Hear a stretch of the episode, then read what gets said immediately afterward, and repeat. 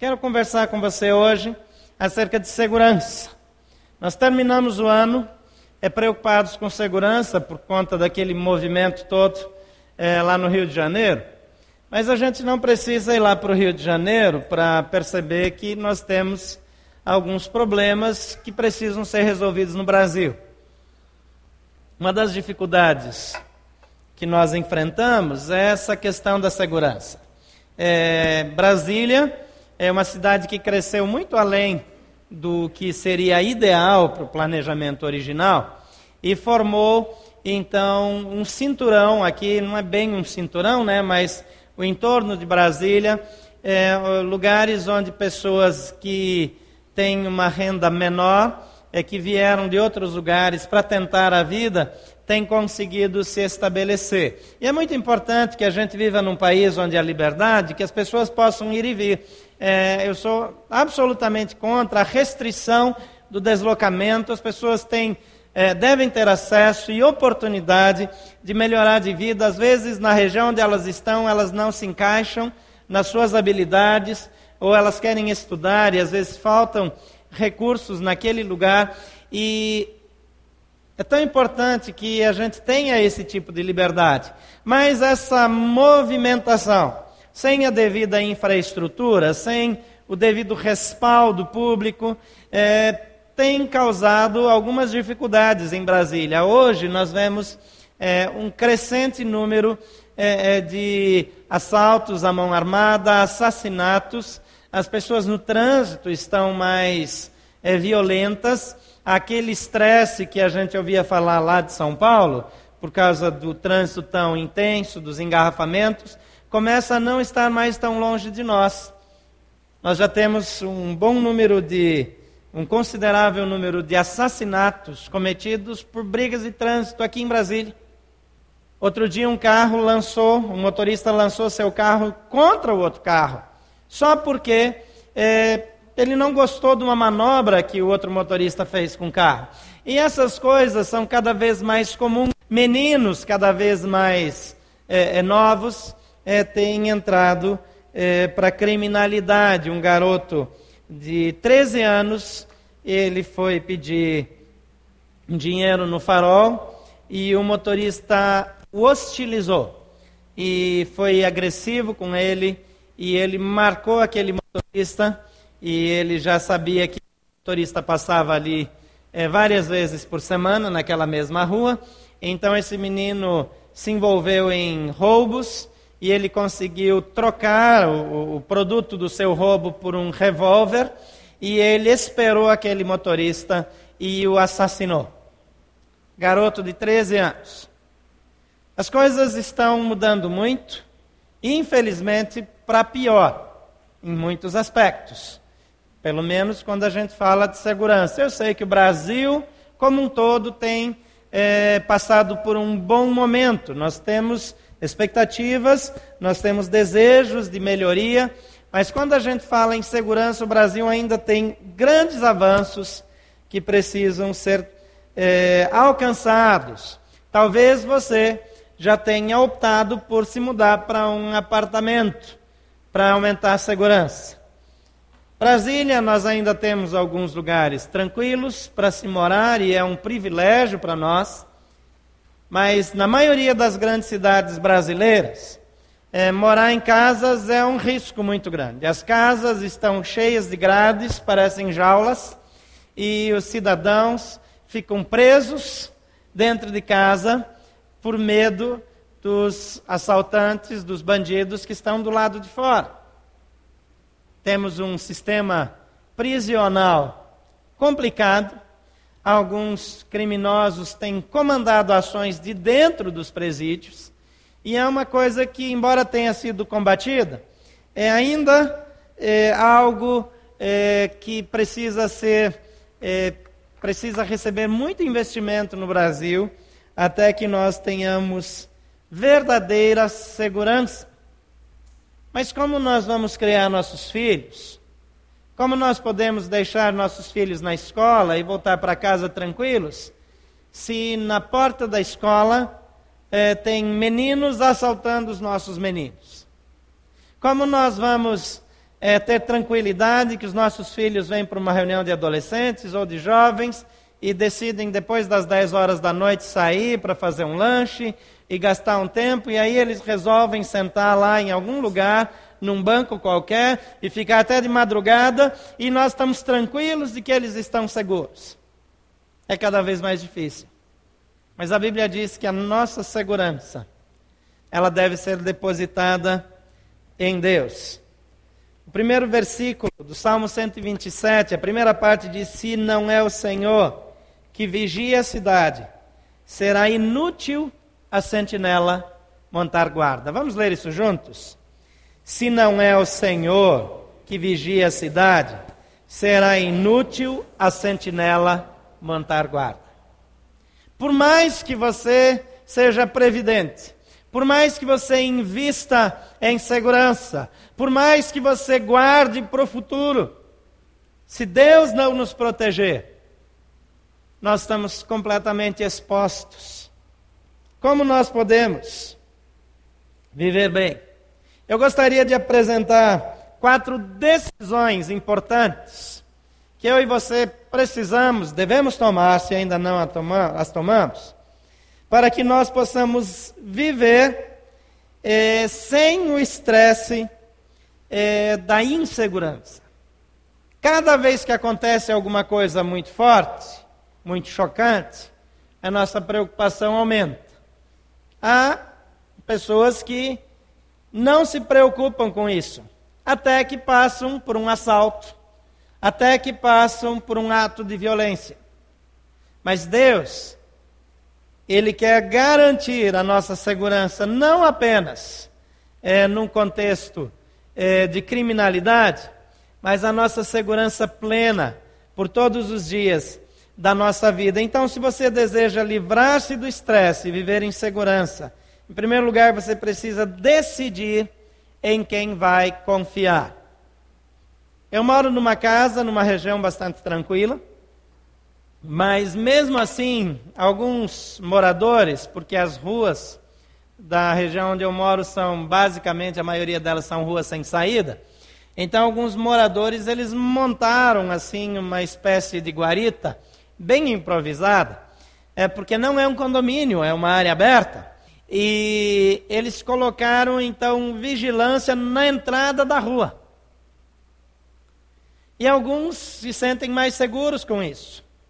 Morei anos atrás numa cidade onde havia um tipo de vigia uh, autônomo e ele passava nas casas perguntando se aquela família gostaria de contribuir é, é para o serviço de segurança dele.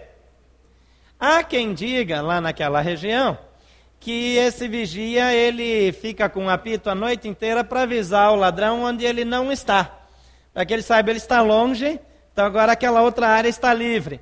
Deve ser intriga, mas o fato é que pagar ou não pagar o vigia mudava muito pouco mas a gente achava mais seguro pagar, até com medo de que as casas é, que não fossem é, que não fossem contribuintes ali do, do vigia é, seriam as primeiras a serem assaltadas. Havia uma história ali de que eles indicavam as casas que não contribuíam.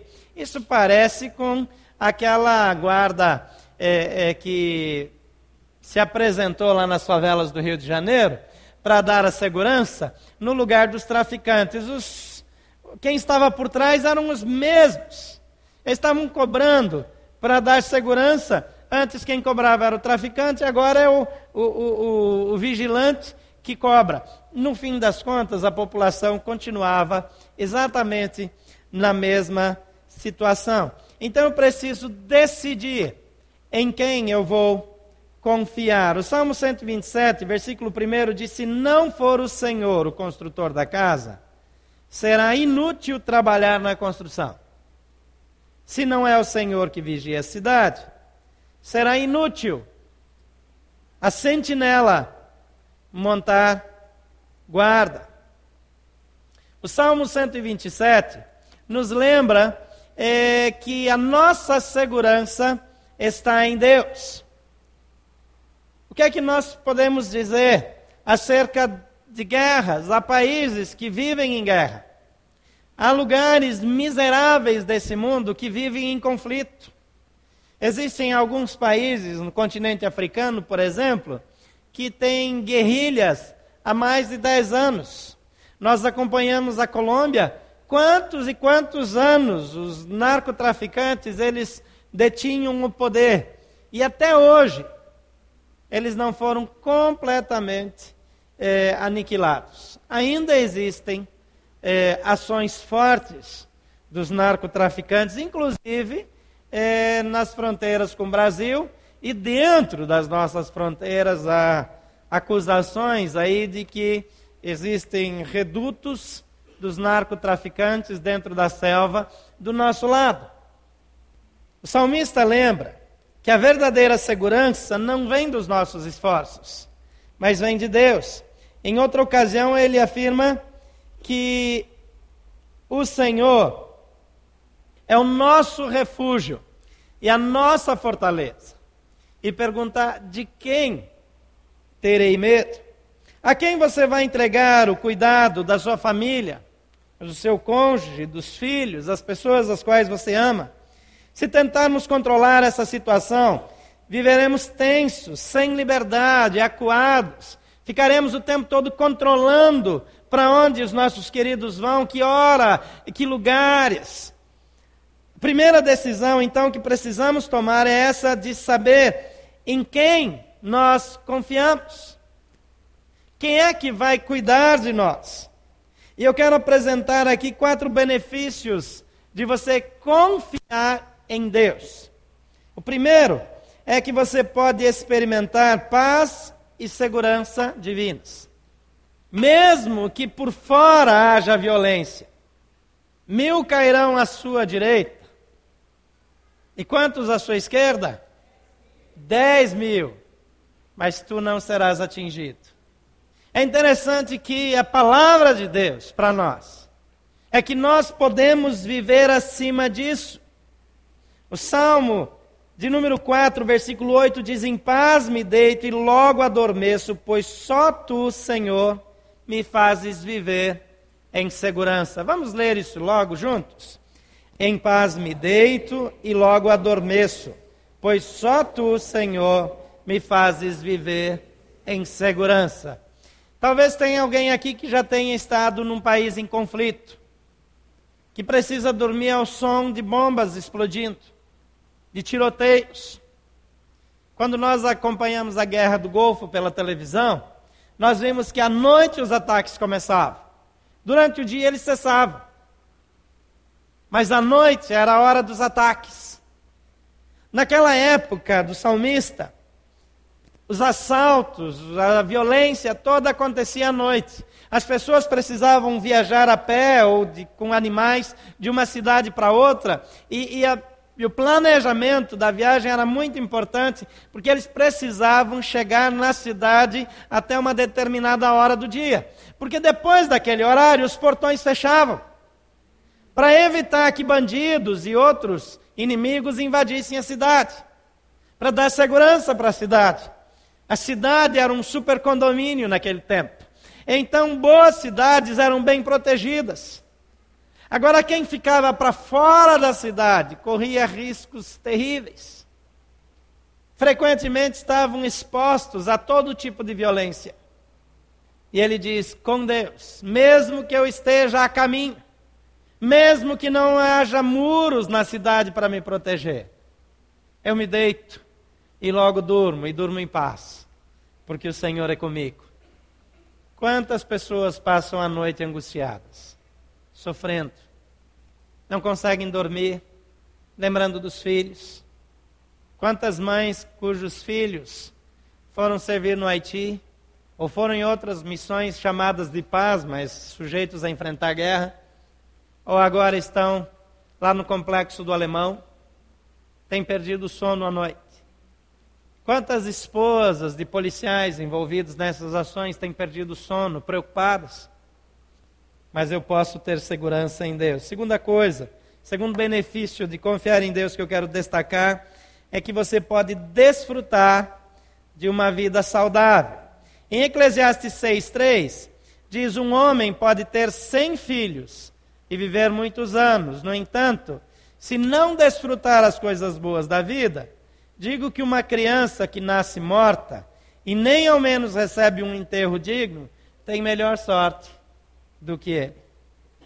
Quantas vezes as tensões do dia a dia nos fazem perder a capacidade de viver bem? Quantas coisas boas você já conquistou, você precisou pagar por elas e você não usufrui? Algumas pessoas guardam o máximo de dinheiro que podem para o futuro. É saudável guardar dinheiro para o futuro. Não é sábio gastar sempre tudo. Agora, guardar tudo também não adianta. Eu já mencionei aqui, eu lembro que a minha mãe, ela guardava tudo de bom, por exemplo. as porcelanas melhores, mais caras, não podia usar. Eu nem sei para que que tinha. Não usava. Eu já compartilhei que o melhor biscoito, o melhor doce era só para quando vinha visita. A gente orava para chegar a visita.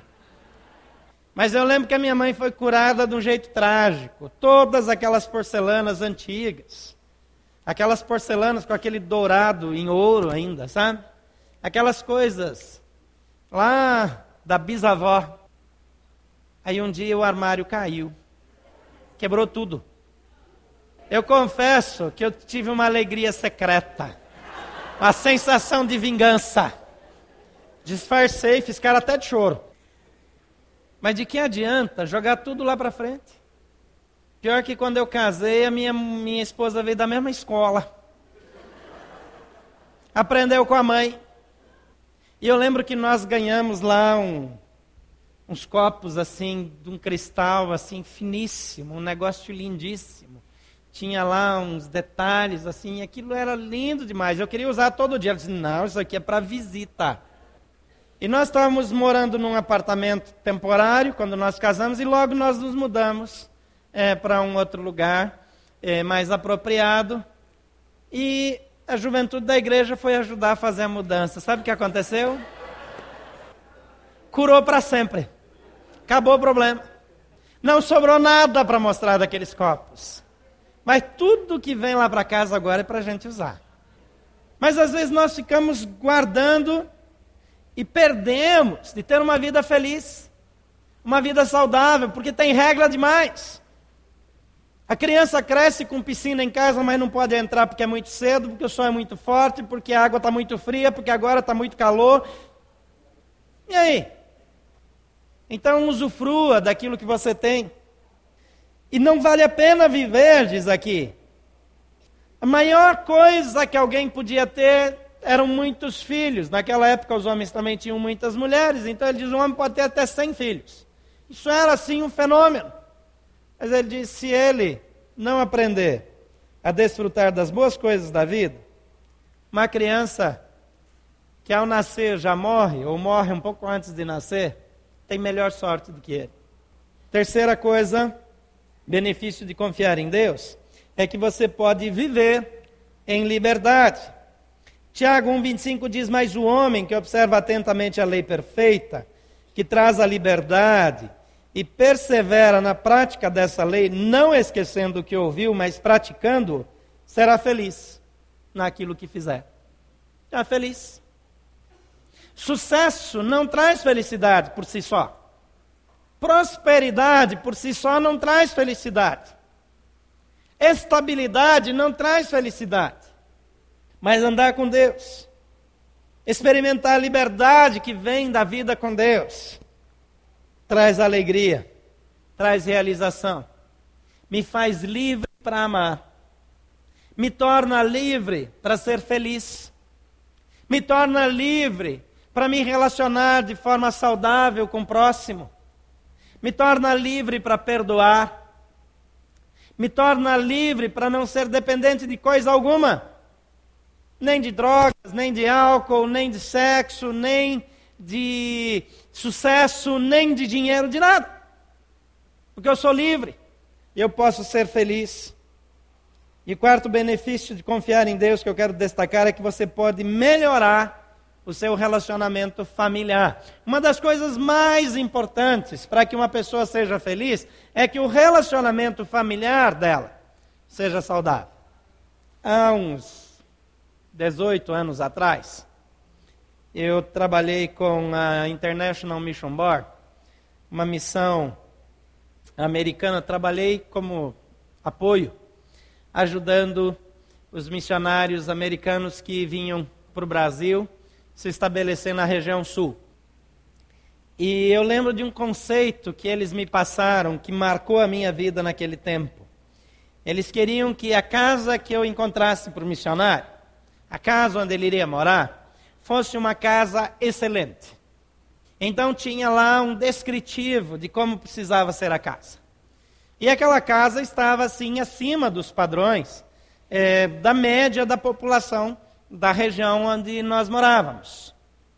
E um dia eu fui conversar com o líder da International Mission Board, e ele disse: Olha, se a vida em casa do missionário estiver bem, se quando ele volta para casa ele encontra a família feliz, se ele está num lugar confortável, se ele tem um lugar de descanso, de segurança e de prazer, mesmo que lá fora as coisas estejam muito difíceis, ele vai continuar bem e animado. Agora, se em casa ele tem uma família insatisfeita, uma esposa reclamando, se as coisas estão difíceis em casa, mesmo que fora esteja tudo bem, ele fica mal também. E eu guardei isso no coração. Deus, ele valoriza o seu relacionamento familiar. Lá em Malaquias, capítulo 4, versículo 6, na primeira parte, diz que ele, o Senhor, fará com que os corações dos pais se voltem para os seus filhos e os corações dos filhos se voltem para os seus pais. Como vai o seu relacionamento com seu filho, com a sua filha, com seu pai, com a sua mãe? Confiar em Deus.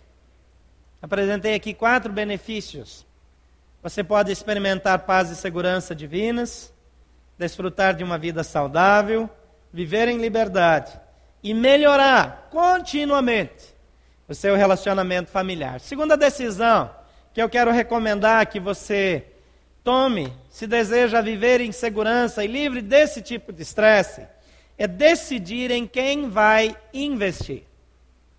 Porque outra fonte de estresse, de preocupação, é: será que eu não serei roubado? Será que eu posso investir em ações, elas não vão cair? Será que investir em imóveis em Brasília é seguro? Parece que todo dia o preço sobe. Os americanos também pensavam assim. Um dia, a coisa mudou. Quem me garante qual é o melhor caminho? Mateus 6, 19 e 20 diz: Não acumulem para vocês tesouros na terra onde a traça e a ferrugem destroem, e onde os ladrões arrombam e furtam, mas acumulem para vocês tesouros nos céus, onde a traça e a ferrugem não destroem, e onde os ladrões não arrombam e nem furtam. Uma das grandes fontes de estresse nos nossos dias são os investimentos. Muita tensão e preocupação são gerados por causa dos nossos bens e investimentos. Se não temos recurso, nossa preocupação é em como obtê-los, a fim de que possamos prosseguir na nossa vida, saldar os compromissos, quitar as nossas pendências, adquirir as coisas que desejamos, etc. Mas quando nós conquistamos os recursos, a nossa preocupação começa a ser como nós vamos protegê-los. A Bíblia apresenta uma maneira mais saudável de lidar com essa realidade, nos convidando a investir de coisas em coisas de valor eterno. Investir em algo que tem valor eterno e que nunca acaba. Quando aqui é, o texto diz não é, invistam, não adquiram tesouros na terra, não está dizendo que você não vai ter bens, que você não precisa ter nada, mas está dizendo que o seu tesouro, o seu investimento de maior valor precisa estar em outra esfera, onde não há inflação, onde não há mudanças, onde não há corrupção, onde não há roubos.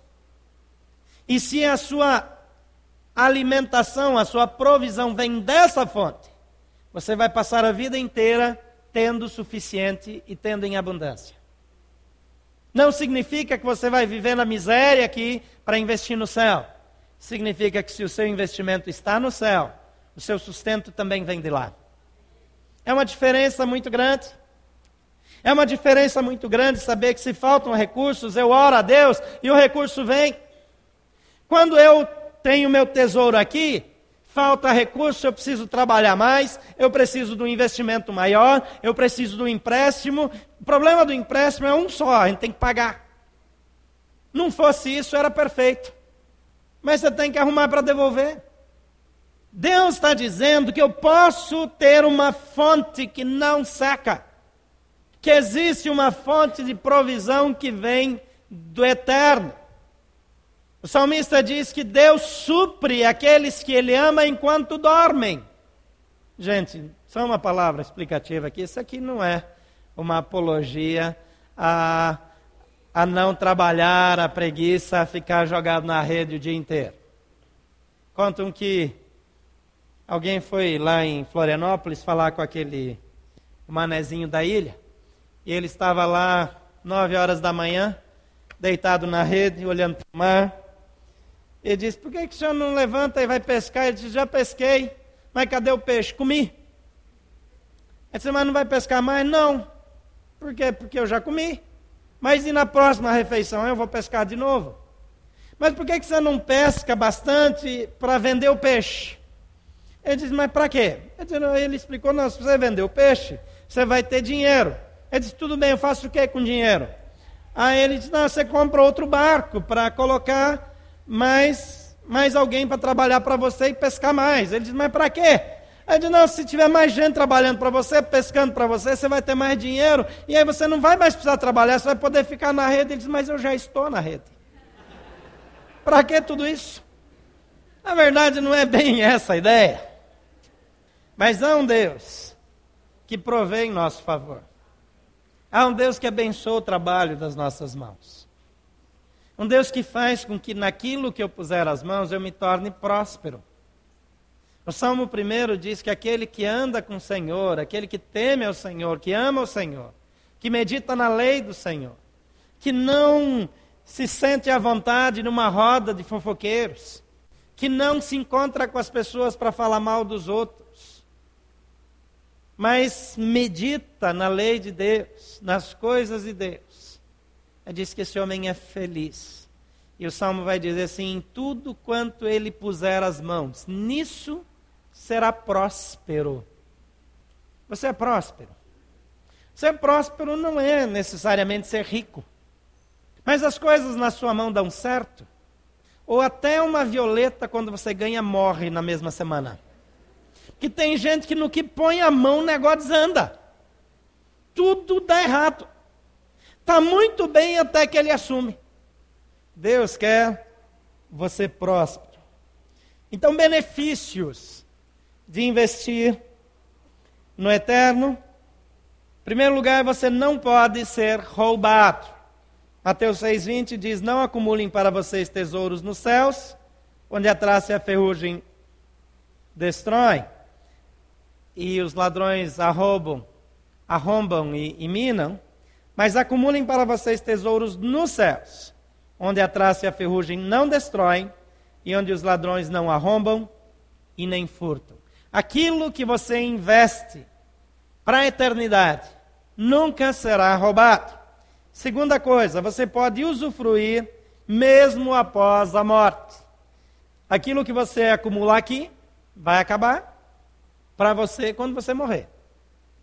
Se você tiver muito ou tiver pouco, você não leva nada.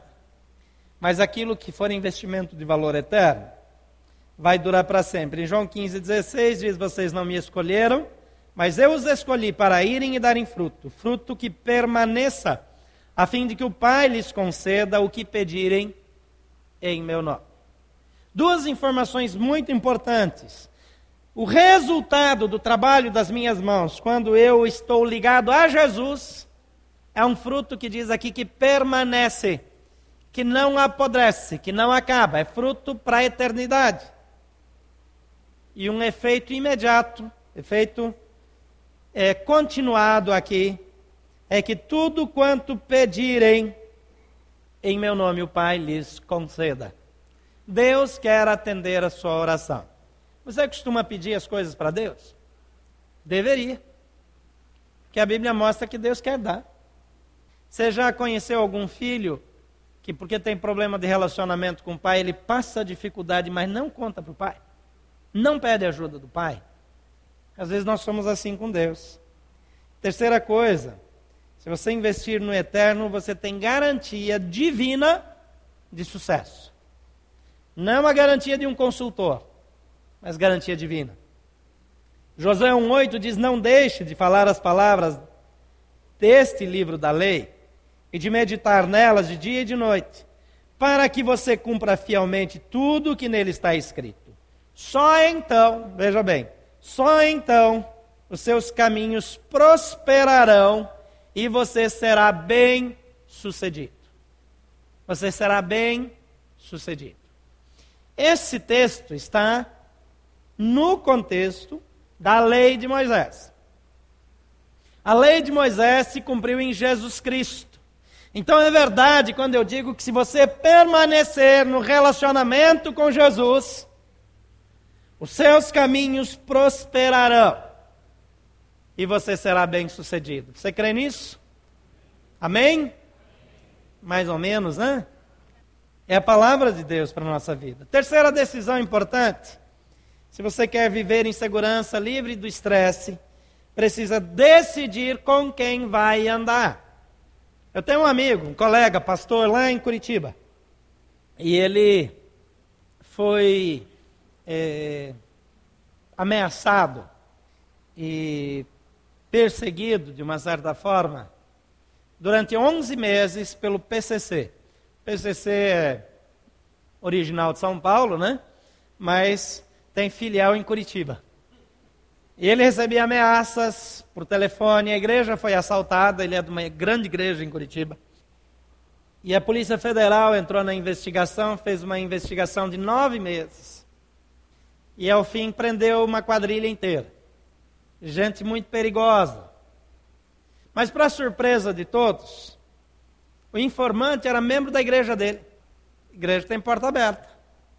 Entra quem quiser. Se torna membro quem quer. Aí o pastor chamou o rapaz, o irmãozinho lá mesmo da igreja, para conversar, e a Polícia Federal ficou esperando ele chegar. Ele levou ele preso. Você sabe com quem você anda? Sabe nada. Sabe mais ou menos. Só Deus conhece o coração. De vez em quando você não é surpreendido com alguém que fez assim uma barbárie, alguma coisa absurda. Você diz, como assim? Acontece. Por que acontece? Nós não conhecemos o coração das pessoas. Provérbios 13, 20 diz: Aquele que anda com sábios será cada vez mais sábio, mas o companheiro dos tolos acabará mal. Então decida com quem você vai andar. Eu quero apresentar alguns benefícios de relacionar-se com a família de Deus, embora que de vez em quando pode acontecer uma exceção assim, né? de no meio da igreja ter alguém infiltrado. Mas infiltrado é agente secreto, né? não, é, não é parte do corpo. Então, benefícios de relacionar-se com a família de Deus. Em primeiro lugar, você desenvolve relacionamentos edificadores. Pessoas ajudam você. A Bíblia diz: Não vos enganeis, as más companhias corrompem os bons costumes. Mas as boas companhias ajudam você. Você passa por um problema no casamento, você tem alguém para te ajudar. Você tem um problema com o filho, você tem alguém que também já teve problema com o filho e venceu, que pode te dar uma mão. Você tem um problema financeiro, tem alguém que entende mais de dinheiro que você para te dar alguns conselhos, te dar alguma direção. Isso ajuda você. Então vale a pena andar com a família de Deus. De vez em quando pode ter alguém ligado ao PCC? Pode. Mas as chances são bem menores.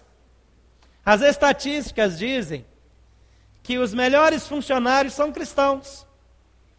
A construção civil você sabe que a construção civil ela tem um, um contingente de trabalhadores que muitos deles não fizeram mais do que é, o ensino básico. Tem exceções, claro, mas esse pessoal que está construindo prédios e tal, muitos deles é, não estudaram muito, não tiveram oportunidade, vieram de famílias pobres, foram para a escola ali no, no ciclo, na, na, nas séries iniciais, e depois tiveram que abandonar para ajudar a família, etc. Essa é a realidade no Brasil, pelo menos a rigor, não é uma regra absoluta, obviamente. Mas a construção civil prefere, veja bem, prefere contratar os evangélicos. Eu não estou aqui defendendo evangélico, quero deixar isso bem claro. Eu nunca fiz nenhuma é, defesa dos evangélicos, porque Jesus não nos chamou para sermos evangélicos, ele nos chamou para sermos seus discípulos. Isso não tem nada a ver com ser evangélico e não ser evangélico. Mas eles preferem os evangélicos, na média, porque eles dizem que eles bebem menos. Evangélico, a maioria não é muito chegada à cachaça, porque a igreja corta, né? Eles normalmente não são mulherengos. E eles estão, então, no trabalho na hora. Eles rendem mais, têm menos acidente, têm menos problema. Não é porque eles gostam dos evangélicos, nada disso, eles só gostam do resultado do trabalho. Mas isso é uma das evidências de que andar com a família de Deus faz bem, traz valores bons. Eu sei que você vai lembrar de evangélicos fazendo um monte de coisa errada, é claro que tem. Ó, gente, ser humano é ser humano e picareta é picareta, de um jeito ou de outro, é tudo igual. Agora, quando você se relaciona com o povo de Deus, você tem maiores chances de se relacionar com pessoas que podem ajudá-lo na sua caminhada. Segunda coisa que eu quero destacar, só duas aqui, é que os seus filhos crescerão num ambiente seguro, saudável e seguro. Você sabe onde seus filhos estão agora? Sabe que agora, de vez em quando, as minhas filhas chegam em casa de madrugada. Tem que dar uma controlada, né? Porque senão o horário se estende muito. Mas é impressionante a diferença de um pai comum e de um pai cristão quando os filhos chegam em casa de madrugada. Eu sei com quem elas estão. Eu sei onde elas estão. Se vai atrasar, elas ligam para casa dizendo: Olha, a gente está em tal lugar, vai atrasar tantos minutos, Normalmente os minutos têm mais do que 60 segundos, mas é, tem informações. Andar com, com gente boa faz bem, a gente fica mais em paz. Agora o seu filho vai crescer só com os vizinhos, só com os amiguinhos do prédio. Ele vai crescer sendo influenciado só pelos coleguinhas da escolinha. Depois da escola, então é melhor que ele esteja aqui hoje, no início da celebração. Eu perguntei quantos de vocês podem ajudar a cuidar das crianças, porque criança para a gente tem grande valor. É muito importante cuidar delas. E se você deixa seus filhos crescerem na igreja, você está fazendo um investimento sábio. Porque eles vão crescer com pessoas que têm os mesmos valores, que aprendem coisas parecidas, que amam a Deus, que têm o mesmo tipo de comportamento, que têm os mesmos valores. Quando chega na adolescência, que assusta alguns. Eles vão encontrar seus namorados com os mesmos valores, a rigor. Você vai ter uma família do outro lado que também tem a mesma preocupação sua. Isso é tão significativo. Provérbios 15, 22 diz que os planos fracassam por falta de conselho, mas são bem-sucedidos quando há muitos conselheiros. Os nossos filhos precisam de companhias que, que ajudem-nos a afirmar os valores e não a destruí-los. A quarta decisão que eu quero recomendar que você tome é decidir com o que você vai se ocupar. Mateus 6:21 de novo diz: Onde estiver o seu tesouro, aí estará também o seu coração. Aquilo que ocupa a maior parte da sua agenda, o maior tempo nos seus pensamentos, é aquilo que tem maior valor para você. Então, alguns benefícios de ocupar-se de maneira bíblica. Em primeiro lugar, você vive com menos ansiedade. O Salmo 94, 19 diz: Quando a ansiedade já me dominava no íntimo, teu consolo trouxe alívio à minha alma. Deus traz algo especial para a nossa vida interior quando nós andamos com Deus. Segundo benefício é que você pode melhorar a sua saúde. O que é que uma coisa tem a ver com a outra? Provérbios 3, 7b e 8 diz: Tema o Senhor e evite o mal. Isso lhe dará saúde ao corpo e vigor aos ossos. Há uma promessa de Deus sobre a vida daqueles que andam com Ele. A Bíblia diz, inclusive, que aquele que honra pai e mãe vai viver mais. Você tem muito problema com seu pai, você trata seu pai e sua mãe mal, deixa avisá-lo que você vai viver menos. Aliás, você já devia começar a encomendar as coisas, como é que você quer o funeral, aquela coisa toda. Porque tem uma declaração divina sobre a sua vida negativa. Ah, mas meu pai não merece. Isso não é problema seu, é problema dele. Honra o seu pai. E Deus vai compensar. Terceira coisa, você abençoa a sua família. Voltando de novo. Como é feliz quem teme o Senhor e anda nos seus caminhos. Sua mulher será como videira frutífera em sua casa, seus filhos como brotos de oliveira ao redor de sua mesa. Isso aqui é uma linguagem metafórica, uma linguagem poética da época. Nenhuma mulher quer ser uma videira frutífera que dá um monte de cacho toda hora. Daí não funciona. Não para o nosso tempo. Mas é uma forma de dizer que a bênção de Deus sobre a vida da mulher, ela será feliz.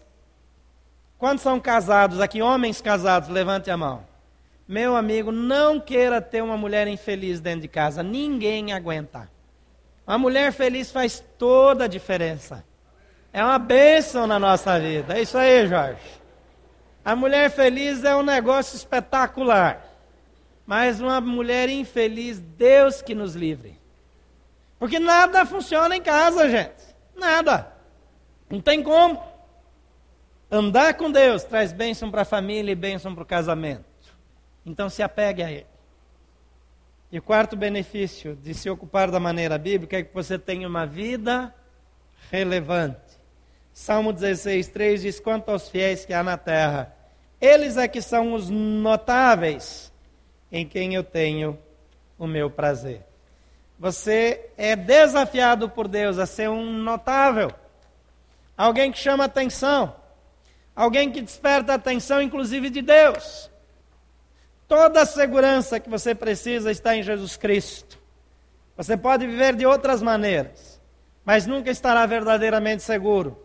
A sua vida, família, bens e futuro somente estarão assegurados se estiverem nas mãos de Deus.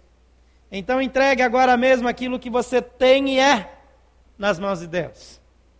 As pessoas que você ama. 1 Pedro 5,7 diz: lancem sobre ele toda a sua ansiedade, porque ele tem cuidado de vocês. Há preocupações, cobrimos uma vasta área de necessidades e preocupações. E a Bíblia diz que Deus quer cuidar de você. Seu esforço, seu trabalho, eles têm méritos. O seu desempenho tem valor. Mas nada se compara à segurança que está em Jesus Cristo. A Bíblia diz que aqueles que aceitam a Jesus, que andam com Jesus, estão escondidos, protegidos nele. Estão escondidos em Cristo nas regiões celestiais. Estão assentados com Ele nas regiões celestiais. Estão protegidos. A Bíblia fala que nós podemos viver com Ele e usa a figura dos pintinhos que vão para baixo das asas da mãe. E diz que o Altíssimo, Ele nos cobrirá com as suas asas, trazendo proteção trazendo graça, trazendo segurança, alegria e amor.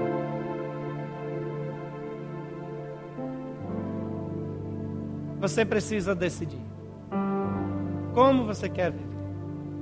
Você tem um ano pela frente e precisa escolher se quer viver com Deus ou viver por sua própria conta. A decisão é sua. Por favor, feche seus olhos. Eu gostaria de orar por você.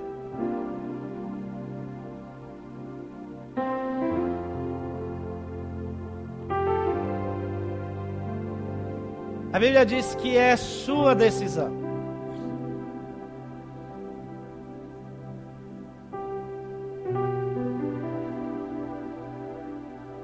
Jesus ele nos convida para viver com ele.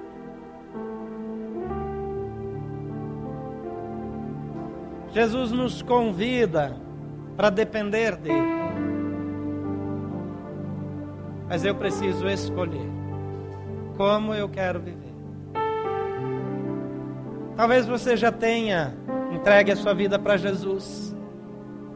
Você tomou a melhor decisão da sua vida. Talvez você já rendeu a Jesus todas as áreas da sua vida. Se fez isso, fez a melhor coisa. Mas talvez você já tenha um relacionamento com Jesus, mas há áreas da sua vida que ainda estão sob seu controle. Quero desafiá-lo a dizer: Senhor Jesus, eu te dou tudo que eu tenho e sou. Eu abro mão do controle e coloco nas tuas mãos. Mas talvez você ainda não tenha feito essa oração dizendo: Senhor Jesus, eu te recebo como Senhor, como dono da minha vida. Eu quero entregar a minha vida para ti. Entra no meu coração, muda a minha história. Então, se você ainda não fez isso, repita comigo. Eu gostaria que todos até repetissem. Não vai atrapalhar você, mesmo que você já tenha feito. Diga: Senhor Jesus, eu escolho o Senhor por minha segurança, por minha fonte de bem eu entrego a minha vida em tuas mãos. Eu decido me submeter a ti. Eu o confesso.